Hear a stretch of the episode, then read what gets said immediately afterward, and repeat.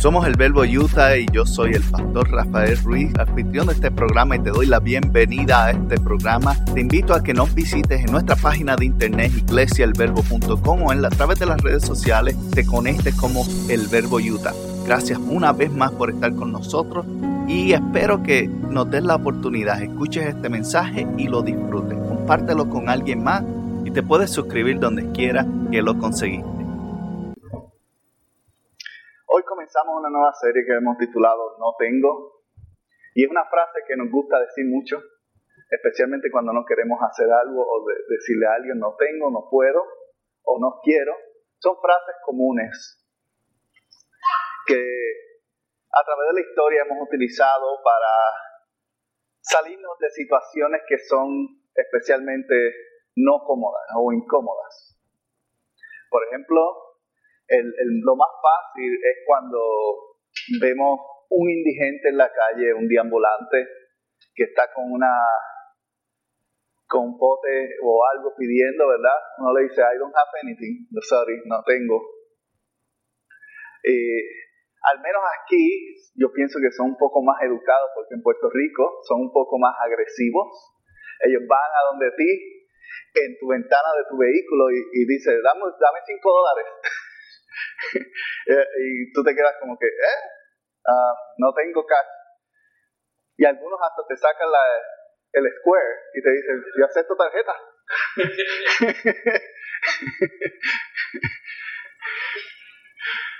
sí, ah, son un poco agresivos, demandantes, y a veces uno se protege y dice, no, no tengo, o, o no puedo ahora mismo, ¿verdad? No me han pagado, me rebotó el cheque, buscamos cualquier excusa, mentira, lo que salga primero, pero para salirnos de situaciones incómodas. Es una frase que nosotros utilizamos y decimos, no tengo. No tengo.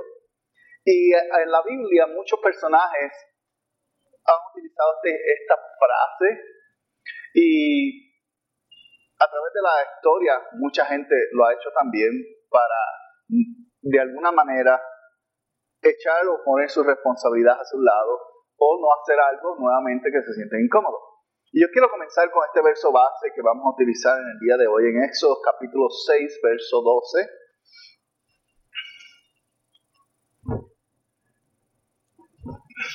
Y si me acompaña, este verso dice así, pero Moisés se enfrentó al Señor y le dijo, ¿Y cómo va a hacerme caso el faraón si ni siquiera los israelitas me creen?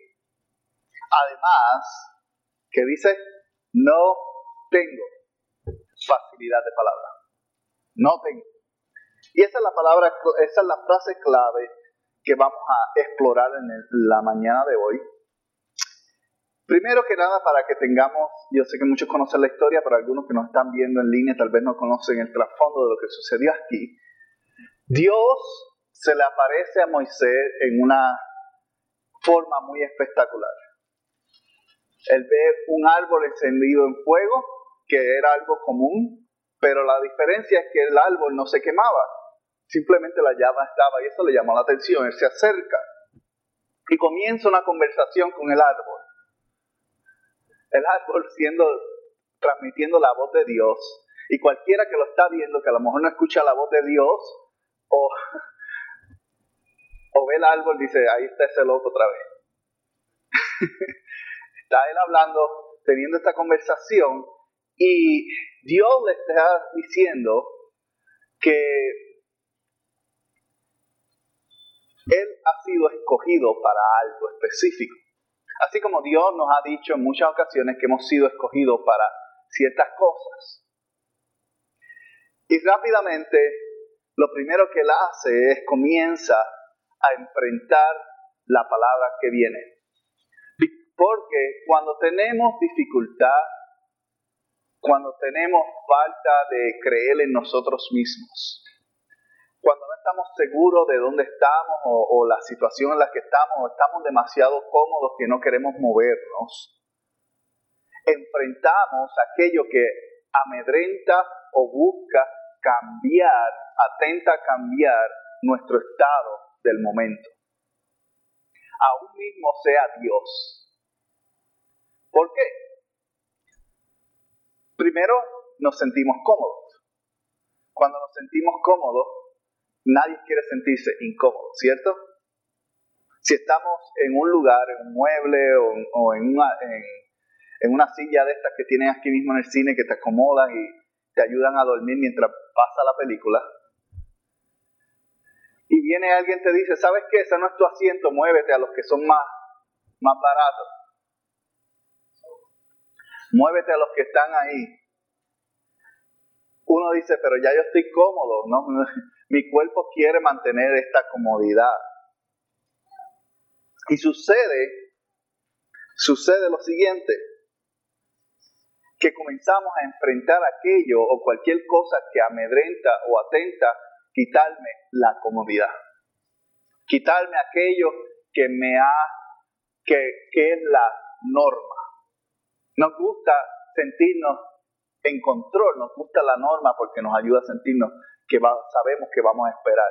A nadie le gusta interactuar con cosas o pensamientos de cosas que son desconocidas para nosotros. Cada vez que tenemos algo que es desconocido, algo que nos crea dudas, algo que nos crea eh, de alguna manera pensar muchas cosas y qué va a hacer y qué va a pasar y si tomo ese trabajo, este trabajo está muy bueno, me paga menos, pero si lo dejo y me, me despide y comenzamos a pensar en tantas cosas que no nos permite llegar al punto de hacer y decimos, no puedo hacerlo, ¿sabes qué? No lo voy a hacer. O decimos, no tengo tiempo para hacer esto ahora o no tengo oportunidad, no tengo dinero, no tengo e, aquello o lo otro. me gusta una historia que no la tengo aquí, pero acabo de pensar en ella. La historia de un hombre rico y un hombre enfermo, pobre, deambulante. Ambos mueren. Y el hombre rico estaba quejándose y lamentándose y mirando. Y, todas las riquezas que hice, y todo lo que dejé atrás, y todo lo que pude o no pude haber hecho. Y en muchas ocasiones esa es nuestro, nuestra vida. Miramos hacia atrás y decimos, ¿por qué no hice esto? ¿O por qué no tomé este riesgo? ¿O por qué no tuve? Y muchas de esas ocasiones, si miramos la razón por la cual no lo hicimos es porque dijimos, nos convencimos a nosotros mismos que no podíamos hacerlo. Y nos convencíamos a nosotros mismos que no teníamos lo suficiente para lograrlo y nos detuvimos y ahora nos lamentamos. Y esto fue lo que estaba enfrentando. Pero en ese momento nosotros buscamos toda la razón para luchar contra eso que quiere cambiar el rumbo de nuestras vidas para mantener el mismo rumbo que tenemos. Y aun cuando decimos, Señor, si tú apareces hoy día y me dices esto yo te aseguro que lo vas a hacer. Y, aquí en esta escena estamos viendo exactamente lo que tú y yo haríamos cuando Dios se nos aparece. Enfrentarnos a Él y decirle, ¿sabes qué? Tú estás mal. Yo no tengo. Y comenzamos a nombrar las cosas que no tenemos. ¿Cuáles, ¿Qué cosas Él no tenía? ¿Qué dice? Los israelitas no me creen. En otras palabras, no tengo la imagen, no tengo las personas que confían en mí, no hay nadie que confía en mí. ¿Sería eso verdad o no sería eso verdad? Sabemos que él tuvo en la historia, él tuvo un encontronazo con unos eh, soldados fariseos, fariseos, no, perdón, este, del faraón.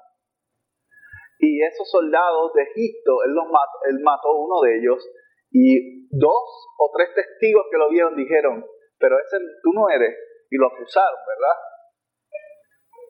Y esto causó la que la percepción de que ahora nadie en mi pueblo me va a creer, porque si esos tres no creyeron en mí, nadie va a creer en mí. Es cierto que tú y yo pensamos así muchas veces. En muchas ocasiones, nosotros tomamos la opinión de una o dos personas y asumimos que eso es lo que todo el mundo piensa sobre mí. Pensamos, ok, bueno, si esta persona yo no la agrado, pues yo no le debo agradar a nadie. Si esta persona dice que yo no trabajo bien, pues debe ser verdad. Si esta persona piensa que yo no, nunca voy a progresar, entonces ¿Para qué voy a intentarlo? No puedo, no tengo, no lo voy a hacer. Y nos quedamos estancados. Pero ¿sabes qué? Yo quiero animarte. Mira, mira este pasaje en Proverbios. Proverbios 3.5 dice, confía en el Señor con qué? Con todo el corazón y no en qué? En tu propia inteligencia. Confía en el Señor con todo el corazón. Pero muchas veces confiamos en nuestra inteligencia con todo el corazón. ¿Y qué es nuestra inteligencia? Lo que nosotros percibimos que otros piensan. Los resultados o, las cosas que llegamos a pensar y decimos, ah, pues, si esto es así, siempre va a ser así. Y sucede que creamos que patrones, moldes en los cuales yo no voy, esto es lo que se hace siempre y esto no se hace. Y cuando viene alguien a cambiarte el panorama de la norma tuya, lo resistimos. Decimos, no, no, pero es que yo siempre lo he hecho así, así es que me funciona, yo no puedo hacerlo de esa manera. Yo no puedo. ¿Por qué? Porque confiamos en nuestra propia inteligencia. Pero déjame decirte hoy que como tú te ves, como yo me veo, no es como todo el mundo te ve. Hay personas que te miran y dicen, ¿sabes qué? Me gustaría ser como esa persona en este y esta forma. Porque no todos estamos faltos en todas las áreas. Hay áreas que tú eres excelente, hay áreas que tú te has dedicado y has crecido y tienes talento y tienes destrezas. Y otros la miran y piensan y dicen, me gustaría ser como esa persona. Pero tomamos siempre que el lado negativo, decimos, no, pero es que por esta y esta y esta razón, yo no soy digno, yo no puedo hacerlo, yo no voy a lograrlo. No fui a estudiar aquí en una escuela norteamericana, o no me gradué de la Universidad de Harvard en Boston, o no fui a la academia de tal persona, o no atendí el, seminario de, de resuelve tus problemas en 10 minutos. No. Pensamos cosas así. Y más allá en el cristianismo, ¿cuál es la excusa más grande que yo he escuchado? Es que yo no sé mucho de la Biblia. Es la excusa más común de mucha gente. Porque yo no puedo hacerlo o no tengo la capacidad de lograrlo. Y yo quiero hablarte hoy, a través de esto, de cuál es la mayor ilusión que nosotros tenemos. Ahora todos sabemos que es el concepto de ilusión. Mucha gente hace mucho dinero basado en la ilusión. Estamos de hecho en un lugar que todo lo que trabaja es ilusión. Tú te sientas a ver una película que estás viendo una ilusión. Nada de eso es real. Aunque muchos lo combinen y dicen, viste, yo sabía que el CIA me estaba mirando por el, por el hueco. Otros dicen, viste, yo sabía que los eh, extraterrestres iban a venir y aquí son verdes. En la película lo dijeron. Ilusión. No sé cuántos han tenido la oportunidad de ver un show de o un, espectáculo de un ilusionista. Tal vez lo has visto en una película, tal vez lo has visto en un, programa de televisión. Netflix tiene uno y, sin hacer promoción. Pero tiene uno que, que hace como trucos en la calle, ¿verdad? y con gente y la gente se queda como que, wow, es magia. No es magia, es que tiene cosas aquí que agarran las cosas o tiene cosas que las esconde. Pero nosotros somos tan fáciles de creer en cosas que queremos creer, que nos auto llenamos de ilusiones. Y no siempre las ilusiones son buenas. De hecho, la mayoría de las ilusiones que creemos son negativas contra nosotros mismos. La primera ilusión que creemos es que nunca voy a lograrlo. Aún la gente que lo ha logrado todavía sigue pensando que en muchas ocasiones no lo va a poder lograr. ¿Por qué? Porque es parte de nuestra humanidad. Pero ¿cómo comenzamos a combatir eso? Es entendiendo que cuando queremos movernos hacia algo, para romper esa ilusión, tenemos que entender que tú y yo nos miramos de una forma, nos comparamos de una forma en la cual otros no nos comparan y nos miran. Si yo me veo de una forma porque he recibido la opinión de alguien, tal vez muchas veces son gente influenciales, muchas veces son gente que dicen que nos aman. Mucha gente son, muchas veces son cercanas y nos imponen y nos dicen, bueno, eh, tú eres de esta forma, tú eres un cabezón o eres un tonto o eres un inepto y utilizan palabras como esa, que muchas veces son resultados de la emoción del momento, ni siquiera son verdad pero nuestro interior se vuelve una realidad y se siembra. Es como toda palabra es una semilla y esa es una semilla también que se siembra dentro de nuestro interior y comienza a crear y a formalizar la imagen por la cual yo me veo. Y cuando me miro, intento o hago algo, dice, viste, yo sabía porque yo no lo iba a lograr. Yo sabía que yo era así porque, mira, mi mamá me dijo hace muchos años o mi tía, o mi tío, o mi familia, o mi supervisor de aquella compañía que yo trabajé hace como 15 años atrás, me dijo que yo nunca iba a llegar a hacer nada y viste, sigo cambiando de trabajo y nunca prospero. No. Circunstancias suceden independientemente de la situación en la cual tú has. Otro ha puesto en ti, pero la forma en la cual tú veas trae la reacción que vas a tener al respecto de eso. La reacción que vas a tener va a crear varias cosas. Por ejemplo, si tú piensas que no puedes, nunca lo vas a volver a intentar. Si tú piensas que no tienes, nunca, siempre vas a encontrar la forma de una excusa de no hacer. Si tú piensas que no lo vas a lograr, siempre vas a estar contento o buscando la forma de tomarte a ti mismo y, de cierta manera castigarte, como que aquí es donde estás. Y vamos a tocar varios de esos tópicos un poco más en profundidad porque muchos de nosotros somos expertos, expertos en sabotearnos a nosotros mismos. Somos expertos en eso. Y quiero, y que quiero entrar en, en esos tópicos un poco más a profundidad mientras vamos en esta serie, porque el Señor ha dado una palabra y ha dado promesa y te creó de una forma en la cual la forma en la cual tú te miras no es la forma que Él te mira. La forma en que otros te miran no es la misma forma que tú te evalúas. Y cuando entendemos eso, comenzamos a poder navegar esa ilusión que hemos creado nuestra nosotros de quién yo soy y encontrar nuestro verdadero yo que Dios perdonó, sanó, libertó y restauró. Por eso es importante que para tú romper esa ilusión, para tú romper ese momento, necesitas confiar en el Señor de todo corazón. ¿Y qué es eso? ¿Qué es confiar al Señor de todo corazón? Bueno, es una frase que todos como cristianos pensamos y entendemos, creemos que entendemos. Yo confío a Dios de corazón. El corazón tiene que ver con la perfección en este, en este pasaje, en la forma como tú ves las cosas. Y si tú confías en el Señor, aun cuando tú estás viendo las cosas difíciles o tus mismas deficiencia delante de ti y tú dices, ¿sabes qué? No importa que yo sea así, como quiere el Señor va a obrar.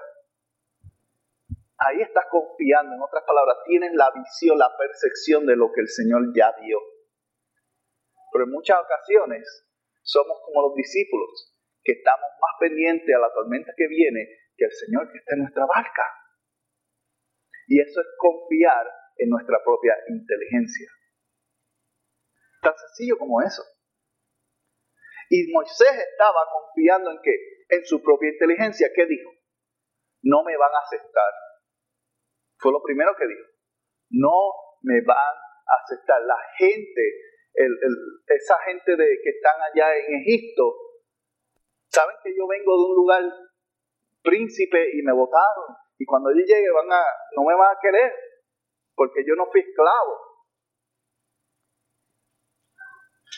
son, son cosas que suenan reales. De hecho, fueron hechos. Todo eso que le estaba utilizando como excusa era real. Pero estaba definiendo que su pasado, no su presente. Y cuando tú y yo estamos viviendo, definiendo nuestro pasado, no podemos avanzar hacia lo que Dios tiene por delante. Estamos estancados ahí. Y él dice, no hay israelita que me crea. ¿Por qué? ¿Por qué él dice eso? Mira, Job también fue una persona que tuvo muchas circunstancias difíciles y él hizo esta expresión que quiero enseñarte hoy, similar a lo que estaba sintiendo Moisés en ese momento. Y dice, Job capítulo 9, verso 20, aún yo siendo inocente, mi boca me condenará. Aún siendo íntegro, resultaré culpable. ¿Qué está expresando ahí? que ante la corte, ante la opinión de la gente, no importa lo que él dijera, que iba a pasar. La gente lo iba a tomar en su contra. Y eso pasa. Tú y yo eh, estoy seguro que en algún momento la gente no ha creído tu versión de la historia. Alguien ha dicho, bueno, si tú dices que eso fue lo que pasó, yo, yo te voy a creer cruzando la, manita atrás. ¿Por qué? Porque muchos de nosotros estamos en ese punto. Y eso causa varias cosas. Que tú y yo nos veamos de esa manera y, queramos renunciar, queramos que, eh, dejarlo ahí. Él dice, en otras palabras, Job está diciendo ahí en ese punto, ¿Y para qué voy a intentarlo? No importa lo que yo diga, no me van a creer. No importa lo que yo haga, me van a condenar. Pues ¿para qué? No importa si yo me voy a estudiar en estos próximos años, si como quiera voy a seguir teniendo el mismo trabajo. ¿Para qué? No importa si yo voy a aprender otro idioma, si como quiera, esto es para qué y esa, esa expresión se queda entre nosotros y nos amarra a mantenernos atados en el mismo destino que tenemos en el momento. Cuando el Señor está diciendo, no, pero es que, ¿para qué? Porque tú puedes. Porque hay algo más, hay oportunidades más adelante que están para ti esperándote. Y lo único que necesitas es que tomes este pequeño paso. Lo único que necesitas es que tomes este pequeño atrevimiento y lo hagas en vez de quedarnos y decir, dentro de esa ilusión, no puedo. O no tengo la capacidad, no tengo la inteligencia, no tengo el dinero, el recurso, no tengo esto y aquello. Y todos podemos de alguna manera justificar las cosas que no tenemos ignorando todas las que tenemos por delante. Todas las que tenemos a nuestro favor. Él dice, aún siendo inocente, comenderá mi boca. Él dice, Moisés dijo, los israelitas no van a creer en mí. Ya con eso, no importa todo lo que yo diga, ya con eso, yo sé que voy a fracasar. Ahora, tú y yo conocemos la historia porque han pasado miles de años desde ese momento y la hemos leído muchas veces y sabemos que la historia resultó diferente. Pero si las circunstancias hubiesen sido diferentes y él lo hubiera ignorado y se hubiese ido, la historia del, mundo pudiese ser completamente diferente por esa decisión que tomó esa persona.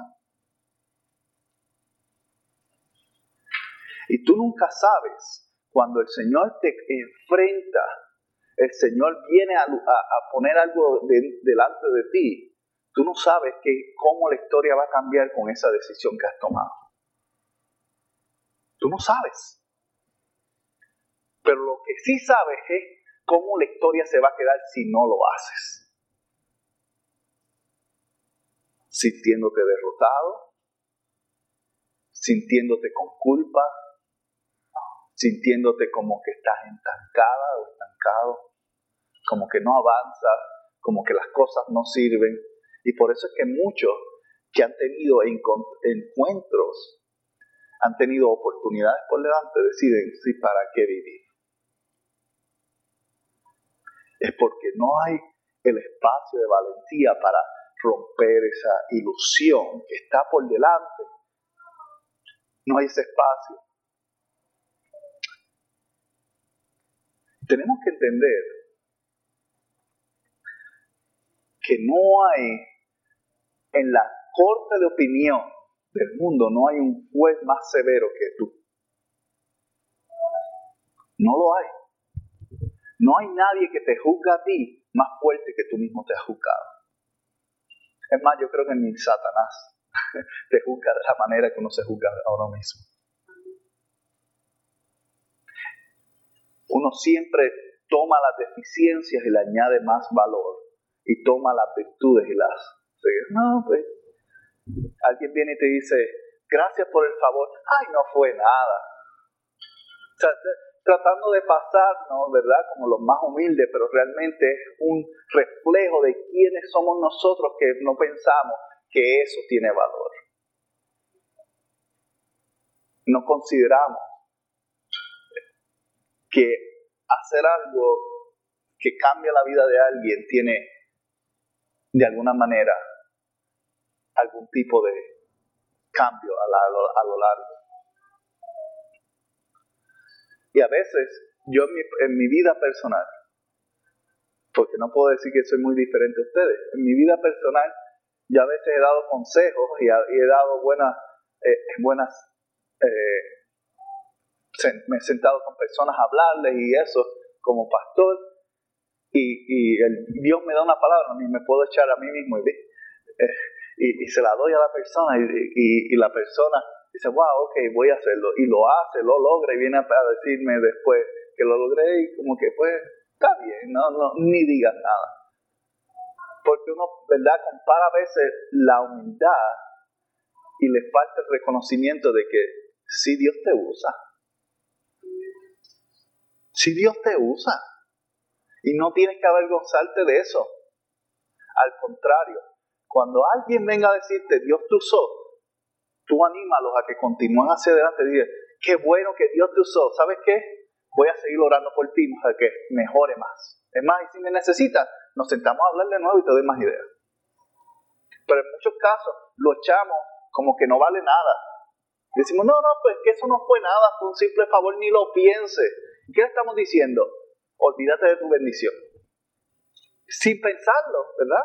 Estamos pensando que es un acto de humildad, pero en verdad es un acto de desvalorización. Que no entendemos lo grande que Dios obró. Pero cuando es algo negativo lo tendemos a poner bien alto y le damos toda nuestra atención. Ay, pero viste lo que hizo esa chamaca. Viste lo que hizo ese hombre. Ay, yo no hubiese hecho eso. Es más, si me hubiesen puesto, eso se hubiese resuelto rápido. ¿No? Tú y yo somos expertos en tomar las virtudes y disminuirlas y tomar las deficiencias, aumentarlas. Y así es como tú y yo nos evaluamos. Yo no soy bueno en, yo no soy bueno en esto. Una de las cosas que yo personalmente me devalúo mucho, por ejemplo, es en, en la forma que hablo inglés, porque tengo obviamente mi acento hispano y a veces me, pongo nervioso cuando estoy hablando inglés y comienzo a tartamudear. y después voy a, decir, yo, yo, no sé ni por qué no puedo cambiar. Y, es algo que eh, por años he tratado de, llevo años hablando inglés y por años he tratado de deshacerme de ellos, pero la lengua se dobla de todas formas. y me hace sentir avergonzado. A veces, especialmente cuando tengo reuniones con gente corporativa que es parte de mi trabajo, con gente de empresa que reconozco que tiene importancia. Y cuando me pongo nervioso, parece que se me olvida hablar. Y después miro y me siento y como que yo ni debería tener este trabajo, porque ¿por qué yo lo estoy haciendo si ni siquiera puedo hablar bien? Y yo estoy seguro que tú has tenido eso, en, tu, en tu vida en algún momento. ¿Por qué yo si, siquiera estoy haciendo eso? Por eso hay una frase en inglés que dice, fake until you make it. Aparenta hasta que logres hacerlo. ¿Por qué? Porque a veces es la única forma de romper esa ilusión de tú y yo pensar de que somos tan malos como pensamos que lo somos. De que tenemos tantas faltas como creemos tenerlas. Y sí tenemos faltas y tenemos cosas que mejorar, pero déjame decirte una noticia, la persona que está al frente también la tiene. Porque si no la tuviera, de nada te necesitaría. La razón por la cual Dios nos creó de esta forma es para que tú y yo nos necesitemos unos a otros y no tenemos que avergonzarnos de nuestras faltas. Tenemos que reconocer nuestras deficiencias para encontrar a alguien que nos ayude a llenar ese vacío y utilizar nuestras virtudes y fortalezas para hacer a otros mejor. Eso es todo. Pero usualmente nos detiene ese espacio. Nos miramos y, nos atacamos severamente. Y pensamos, yo no sirvo. Y si yo no sirvo para esto, nos vemos como Moisés que dice, no tengo facilidad de, de palabra. ¿Sabes qué? Lo que tú, Señor, me estás diciendo, tú, tú estás mal. ¿Por qué? Porque yo me conozco y yo sé que yo no puedo hablar de esta forma frente a la gente, especialmente al faraón. Y si tú te pones a pensar que israelita tenía la capacidad de hablarle al faraón era Moisés porque conocía las costumbres, la cultura, creció en el palacio. De todos los israelitas, yo creo que era la persona que tenía la mayor capacidad de hablarle al faraón, pero que tenía la experiencia, tenía el entendimiento, había crecido ahí. Pero como siempre uno se mira y se ve lo peor de uno mismo y uno dice, pues, no puedo. No puedo. Y de esa misma manera decimos, como yo sé que no puedo, yo estoy seguro que el Señor no me puede utilizar para eso. Yo estoy seguro que el Señor no me puede utilizar para predicar. Yo estoy seguro que el Señor no me puede utilizar para hablar de una persona o para orar por alguien o para cantar o para lo que sea que el ministerio te esté llamando. Tú y yo estamos seguros que no lo vamos a lograr. De hecho, por muchos años yo nunca, yo siempre dije, yo no, nunca puedo ser, voy a ser un pastor porque yo lo menos que hago es hablar y no me, me da pena hablar frente a la gente. Por muchos años. Pero uno siempre se evalúa más. Y, piensa que Dios no te puede utilizar tal y como eres. Tú no, uno lo piensa, si uno es sincero, uno lo piensa, pero el Señor, mira lo que le dijo a los discípulos y te lo dice a ti hoy en Juan capítulo 15, verso 16. Dice, no me escogieron ustedes a mí. Dígalo, no me escogieron ustedes a mí, sino que yo los escogí a quién? A ustedes. Si Dios te escogió a ti, no tiene nada que ver con las deficiencias que tú tienes ni las fortalezas que tú tienes. Es que Él te escogió ya. ¿Y más que hizo? Te comisionó, en otras palabras, te dio un mandato. Veas esto. Una asignación. Una comisión y una asignación. ¿Para qué? Para que vayan y den fruto y uno que perdure. Así el Padre les dará todo lo que pidan en mi nombre. Entonces, cuando nosotros volvemos al mismo pasaje de Proverbio, andamos en nuestra inteligencia nos quedamos cerrados en esa imagen de nosotros mismos, de lo que no podemos hacer, de lo que no podemos lograr y cómo vamos a, fracasar en eso. Sin embargo, tú no te escogiste, tú no te hiciste ese llamado. Y si el llamado no te fue no, no, no lo hiciste tú, yo no vine, me levanté un día y dije, ay, voy a ser pastor. Eso no fue así. el llamado llegó y en un punto yo tuve que decir, ¿sabes qué? Yo creo que no va a ser bueno, tal vez no lo voy a hacer bien, pero Yo te voy a confiar a ti en vez de lo que voy a confiarme a mí mismo. Yo voy a dejar mi propia inteligencia por un momento y voy a poner mi confianza de corazón en ti. Y de la misma manera con, con cada uno de nosotros en ciertas cosas que hemos tomado. Y te garantiza eso que todo va a salir de oro y todo va a salir feliz y, y, va a ser como una película de Disney que la gente va a empezar a cantar y a danzar alrededor tuyo mientras tú vas haciendo la misión de Dios. No, pero si pasa espectacular. Grábalo y ponlo en YouTube. Hace mucho dinero. Lo que te garantiza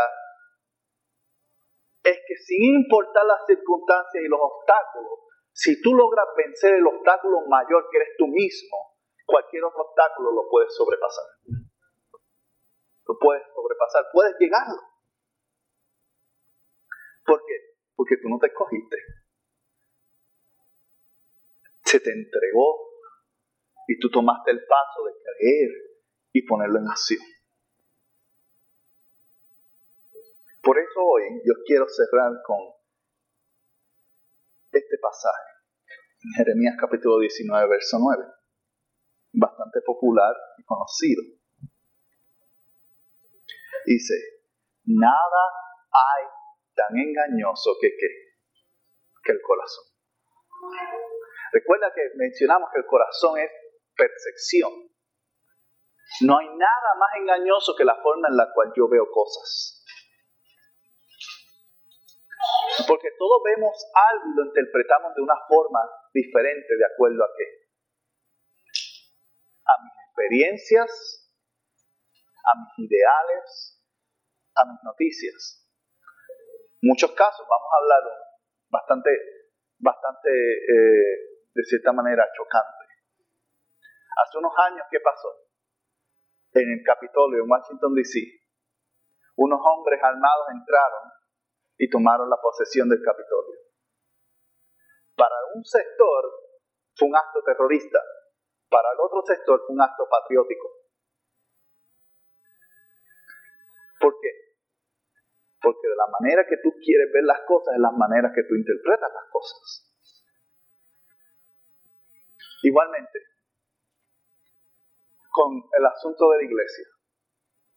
Para algunos miran la, la iglesia y dicen, eso es religión, ¿para qué? Eso no me va a cambiar, Dios no me tiene que decir cómo yo viví mi vida. Y para otros que, que han experimentado, dicen, es lo mejor que me ha pasado. Percepción. Tiene que ver con el corazón. No hay nada más engañoso que el corazón, porque es lo que de cierta manera disemina o interpreta lo que yo quiero creer en este mundo. Lo que yo quiero entender de este mundo a través del corazón. Y especialmente cuando tú y yo queremos creer que somos incapaces, que nunca lo vamos a lograr, créeme que eso va a ser tu resultado. Pero cuando tu confianza está en el Señor, entonces, en ese momento, tú y yo podemos avanzar en nuestra vida. Y a través de esta serie yo quiero explorar cómo podemos destruir, cómo podemos sobrepasar, cómo tenemos victoria sobre esta ilusión que hemos creado de nosotros mismos. Esta imagen ficticia que miramos y decimos, ese soy yo. Yo soy así. Esto es lo que ha pasado. Primero, sin negar nuestra historia, porque nuestra historia tiene que ver mucho con la forma en la cual yo me veo, cómo me, trataron cuando crecí, cómo, cuál fue mi experiencia educativa, cuál fue mi experiencia laboral, cuál ha sido mi experiencia con otros, cuántos corazones me han roto. Todo eso tiene que ver con la forma en la cual yo me veo. Pero no es ideal no es igual a la forma en la cual Dios te ve. Entonces, ¿cómo podemos salir de esa imagen ficticia que hemos creado basada en nuestras experiencias, ideales y, y formación y nos miramos de la forma en la cual Dios te ve? Como su escogido, como su hijo, como su linaje, como alguien que ha sido comisionado Y nadie es comisionado que no tiene la capacidad de hacer y lograr lo que ha sido comisionado a. Nadie. Si tú eres comisionado a algo, es porque aunque tú pienses que no lo puedes lograr, lo vas a lograr. Y en esta, a través de estos mensajes vamos a descubrir algunas claves de cómo podemos luchar contra esa ilusión, esa imagen, para sacar el yo real. Si te gustó este programa o quieres saber más sobre la iglesia El Verbo en Ogden, Utah, te invitamos a que visites nuestra página iglesiaelverbo.com o puedes comunicarte con nosotros a través de mi correo electrónico pastor.iglesiaelverbo.com Gracias por haber sido parte y si no te has suscrito, recuerda suscribirte y dejarnos también un buen comentario. Puedes suscribirte en iTunes, en Google Play o donde quiera que conseguiste este programa o podcast. Muchas bendiciones para todos y nos veremos la próxima semana.